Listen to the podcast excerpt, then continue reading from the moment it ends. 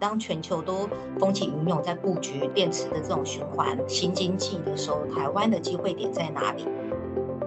因为能源安全就是一个国家的安全，如何让你能源供应是稳定的？中科院也被赋予这样子的一个任务。三月三号全台大停电，我们发现说哇，有一个社区小林村，它却能够逃过一劫，它变成新能源社区啊。这样的小林村到底跟我们所看到有什么不同呢？跟电池扯上关系的呢？欢迎收听远见 On Air，各位听众朋友，大家好，我是主持人远见杂志总编辑李建新。今天跟我一起在现场的是我们远见的副总主笔林凤琪，凤琪好。青青总编好，各位远见 On Air 的听众朋友，大家好。上一集的一个专题当中，哦，凤姐跟我们聊到了很多，在现在讲求节能减碳及 ESG 零碳排成为一个显学之下，哈，那原本是我们人类的一场美意，可是。后来，在整个产业的一个发展上，也出现了非常多的一个撞墙状态嘛。那其中就是说，在电池能源的一个不足，跟电池原料的一个不足，那我们怎么去走过这个困境呢？在于就是说，其实电池是可以再生再利用的哈。那电池再生再利用这个部分，我觉得相信是未来哈全世界另外一个电池学问当中的显学。那最重要的是说，像是以台湾这种缺电、缺矿也缺能源的国度来讲的话，如果说我们要产电池哈，大概是没有办法跟其他的邻近的国家，甚至跟一些矿产比较丰富的国家来相比。那我们能够做的呢，就是在于电池回收再利用，以及就是电池梯次再利用。那那上一次凤姐有提到这个，就是钛易电池，钛是淘汰的钛。然后易就是服役的役，我们通常叫一个器具哈，它不断的在被我们人类做运用的时候，我们都用一个术语叫做服役嘛。那所以这个太易电池就是说，它结束了上一次它服务人类的阶段之后，到下一段的话，它要重新服了一个役。那这一集呢，紧接着就是要聊台湾在这方面的发展到底发展怎么样？我们是落后人家很多呢，还是我们是超前？部署呢，我们就请凤琪来跟我们聊聊哈。那首先第一题，我想要问一下凤姐，就是说，现在台湾哈有一家，就是而且它是唯一一家哈，它拥有锂电池处理执照的一家公司哈，叫做明福。它的技术到底特别在哪里？而且明福甚至影响到台湾的法规制定，他们是怎么样去掌握那个循环经济这个先机的呢？凤琴。我们在做这个专题，然后一直在想说，哎，那台湾到底台湾的机会在哪里？当全球都风起云涌在布局电池的这种循环新经济的时候，台湾的机会点在哪里？就突然发现，哎，其实台湾早就有一家厂商，他在布局这个呃锂电池的再生处理。找这个资料，发现在环保署上面也居然已经有发出一张合格的执照了。它是这个明能科技。那明能科技再往后面去爬梳，它就是明孚集团。明孚集团，它其实旗下还有天能茗茶，然后还有一些这个健康产业，它是一个年营收百亿的集团。那为什么它会跟电池的回收、再生处理会有关系？原来这个明孚集团的创办人呢，他们一开始他们是在发机哈，是在高雄。他虽然是台南人，但他们是发机在高雄。那高雄，它过去一直以来，它是这个拆船的大本营。那台湾很多炼钢厂都是跟这个拆船有关系。那呃，明福集团创办人他们的发迹也是从当初这种拆船炼钢、废五金炼钢的过程去起家的。在这个过程里面，他们发现，哎，随着台湾的民生已经慢慢起来之后，废五金它变成是一种很大的一个需要去处理的一个麻烦。但同样的。它也会是一个商机，所以他们从这个废五金的领域去回收、去切入废车，因为随着废五金，然后车辆的回收都跟钢铁、跟台湾稀缺的原物料是有关系的。他们又从废五金的回收再往上去做到这个废车的回收，但废车的回收会比较麻烦啊，因为车辆里面的材料有很多嘛，它还包含轮胎、汽车的钢板，好，那它有电池，燃油车也是有电池的哦。所以他们又从这个领域去发现说，那我要如何让它除了说它这个钢板粉碎之后提供给炼钢厂之外，那我的废轮胎我可以卖给谁？那我电池我应该还可以创造出什么样的利用价值，所以他们就去切入这个早期台湾的这个电池，主要是这个铝嘛，哈，然后他们就去研究，哎，我的电池我可以去提炼这个铝锭，但他们也发现说，随着电动车的崛起，他们在大概五年前就发现，未来除了说铝电池之外，锂电池的回收再生处理会是一个未来的机会点。所以他们又马上找了一个团队哦，去研究这个锂电池，我应该怎么回收再生处理？那也真的就把这张执照给拿下来了。所以他们现在是台湾哦，超前部署。台湾其实锂电池还不多，但他们已经拥有这个技术。那甚至大家都知道，现在这个太阳能的废气的问题很严重嘛，他们其实已经开始在布局这个太阳能板的回收处理。因为有这样的一个技术，甚至连澳洲都慕门上来邀请他们去设厂。然后我们在这个采访的过程里面，中间哦，他甚至是在西澳跟我们连线，就说：“哎，他人现在在西澳，因为他们跟那个澳洲的政府签约，他们要过去投资设厂，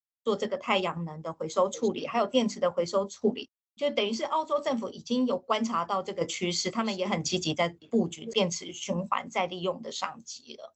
哇，听起来这家公司还真的蛮前卫的哈，而且跨界跨得很厉害。它本来是卖茶的，然后也也做一些其他的一个产业，但是就是说非常的有远见，跨入了这个电池回收的一个部分，而且做的有声有色。而且凤琴应该是这样讲，据我所知，好像台湾还不止这一家厂商，有一家叫做恒星的，叫永恒的恒，新旧的新。这家公司哈好像很特别，而且它的客户也很特别。它从桃园的一个。航空地勤到俄国，甚至印度的铁路都有他们啊。那他们是怎么让电池回春的？那这个技术他们是怎么做的？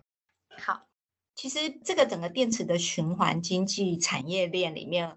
不管是民福，或者是刚刚总编提到的恒星，他们其实都是默默在幕后的哈，所以大家都不清楚。我们也是透过很多管道去问，然后好不容易才敲出他们愿意出来讲哦。所以恒星这个就真的很特别，它的客户是俄罗斯的国铁，它客户有印度的这种铁道，那它客户还有桃园的桃勤的航空的航空站，对，航空地勤，对。那为什么呢？我们刚刚讲到这个电池的循环再利用，那其实电池大家如果用手机也好，或者是用人的健康来当比喻，大家一定会第一步，哎，我人老化之后，我会想要做什么？我是延缓它的老化嘛？那怎么延缓它的老化呢？就是我平常要给它很多这个保养补给，让它可以延缓老化。那其实恒星做的就是延缓电池的老化这件事情。那非常的神秘的是，他们其实是从俄罗斯起家的，他们是透过一些电池的管理的这种参数。去让电池可以顺利的延缓老化，包括说俄罗斯的国铁动力火车头哦，上面的电池的这个模组都是靠恒星去延缓老化。其实它最近会有一个，如果我举一个事件当案例哦，大家就会对这一家比较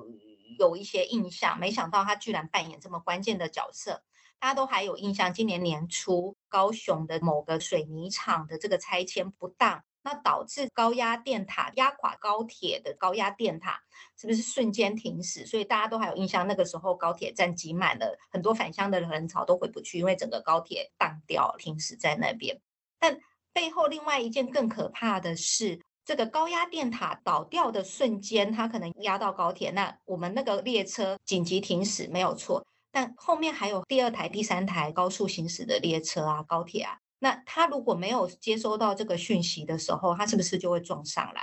那如何让它通讯不断的？其实，在这个高铁之间的这种不断电系统就很重要。那不断电系统里面最关键的还是电池。那其实恒星就是帮高铁做这个电池的保养跟维护，还有续命回春的大工程。哦，原来如此。就就我刚刚觉得，觉得凤淇的一个形容真的非常的贴切，而且非常的传神。我们都会希望，就是说人能够延长他的平均余命嘛。那你如果说要延长的话，有一个好的方法，就是平常给他保养，然后让他能够去延迟。所以说啊，其实电池再生啊，不止说哈，哎，让它回收再利用。另外就是说延缓它的寿命，延迟它的寿命，也是一个方法哈。那另外，我觉得看到你的报道当中也有一个比较特别的地方，就是说，其实包括我们三月三号的一个全台大停电，我们发现说，哇，有一个社区之前的那个八八风灾的时候，那个小林村，哇，它在这次现在变成一个新能源社区啊，它却能够逃过一劫，而且这个社区居然也跟电池回收有关系哈。那我觉得比较。好奇说，现在的小林村到底跟我们所看到有什么不同呢？啊，还有它怎么跟电池扯上关系的呢？好，其实这个个案也是哇，这个是花了一番功夫才找到后面的关键的团队，他愿意受访。为什么呢？因为他后面的这个关键的团队是我们台湾的飞弹专家哦，中科院的这个飞弹所的副所长。好，那我来讲一下这个个案，叫做这个日光小林社区。呃，顾名思义，它其实是这个八八风灾之后，大家都知道小林村灭村嘛。那在山下呢，他们就去重建了这样的一个部落。你看，一个重生的部落，然后它其实是利用这个太役下来的电池重生，让它在这个三零三的这个停电的事件当中，它变成是唯一。当地所有的这个部落都是暗的，所有的村庄都是暗的，包括说全台可能很多地方都是没有电可以用，它是唯一整个村庄是亮的的一个不缺电的一个部落哦，所以我觉得这个故事特别的有一些意义在。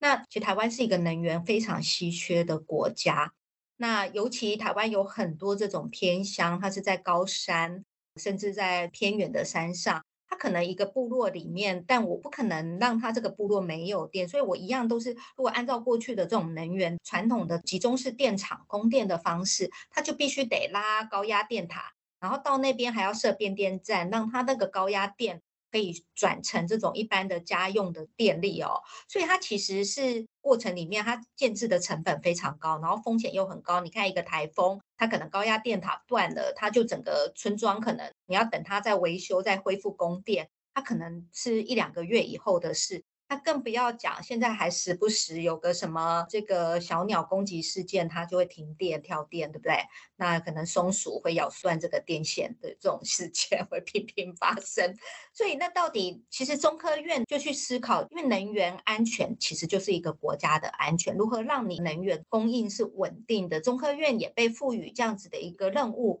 他们也要去思考说，到底台湾要如何让它的这种能源是可以稳定安全的。那他们早在十年前就开始在想这件事情。那他们就先从这种比较偏乡的地方做一些实验，比如说他们现在这个金门的离岛，其实离岛的供电这个也是一个电力电网的一个问题，因为离岛我要怎么把电网拉过去？那我的电网拉的成本是很高，可是我离岛可能只有一二十户，不到一百户的这种居民，那。到底这样子的方式，它是不是一个比较适适合的方式？那万一我这个电网，如果说用这种传统的电网去思考，万一电网意外，那我岂不是又让这些离岛好又陷入一个没电的状况？就开始从再生能源去思考，然后我如何让它的再生能源变成偏乡或离岛稳定的能源，那它会变成一个独立的能源的社区。所以他们在金门先去试验哦，用这个电池，比如说我太阳能发电下来，就我们刚刚有提到的，像日本的案例哦，我从太阳能的这个发电下来，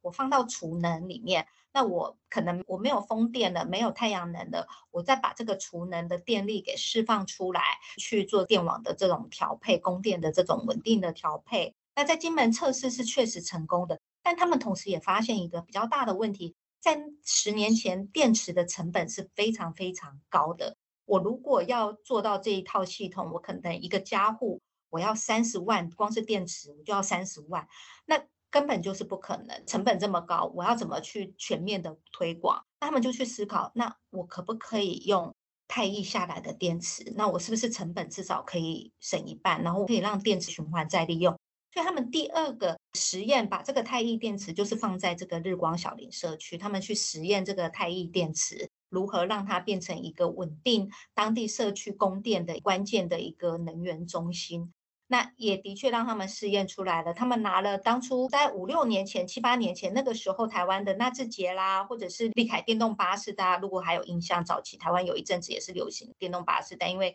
电池的续航力或电池的衰耗太快。就很多这些就被弃置在旁边。他们把这些电池拿来做日光小林社区的储能系统的测试。那但里面有一个很关键，就是能源管理。你可以想象哦，每个人的身体状况都不一样，你如何让它可以达到一致性，就要靠这种能源的管理，去把每一颗电池调教到一致性。哇，我万万也没有想到小林村的一个命运哦，居然这么的迂回转折哈。从一个就是说，我们知道说在在八八风灾的时候是一个蛮悲惨的一个经验，然后被土石流整个淹没掉灭村的一个村落哈。那如今蜕变出来就是一个先进能源先驱者哈，那我们当然也很也很乐见于，就是这个村落它是一个示范据点的一个成功的一个典范哈。那除了刚刚凤姐所介绍的各种再生能源的运用方法，那我觉得啦，其实我们要让电池变得更有序。变得更好用，然后 CP 值变得更高，那当然你就要去好好的管理它，让它的电力的运用是最精准，而且是最经济实惠的哈。那这个东西就要牵扯到电池管理。那我知道有一家公司叫创阳，他们就是在做这样的业务的哈。凤姐可以介绍一下这家公司是怎么样的公司吗？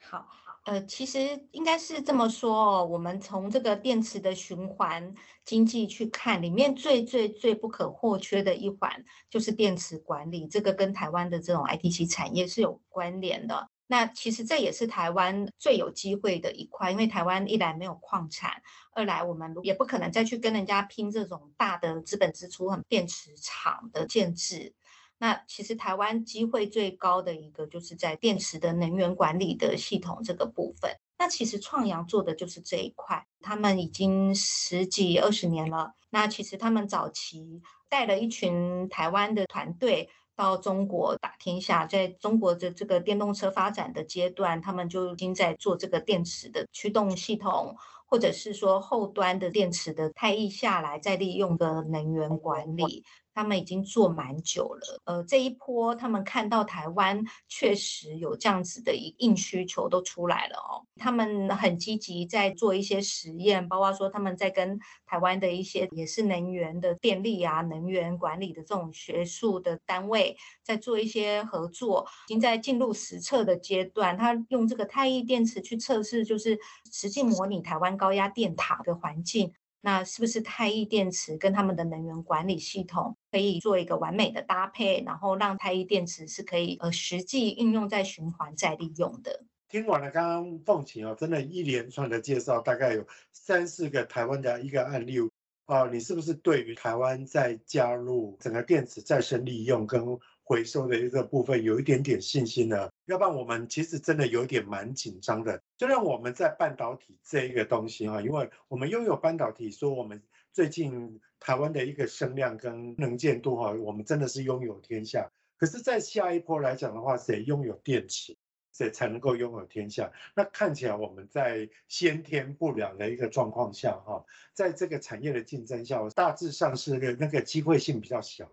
但是我们可以在再生能源跟所谓的电池再利用这方面哈，或许这是我们一个突围的契机哈。好，所以说今天听完了之后，不知道你有没有燃起对台湾在未来产业上面的一点点希望呢？那如果你想要了解更多的细节，那欢迎参考我们资讯栏上的一个连结，也请大家每周锁定远见啊，帮我们刷五星评价。让更多人知道，我们在这边陪你轻松聊财经、产业、国际大小事。我们下次再见了，拜拜。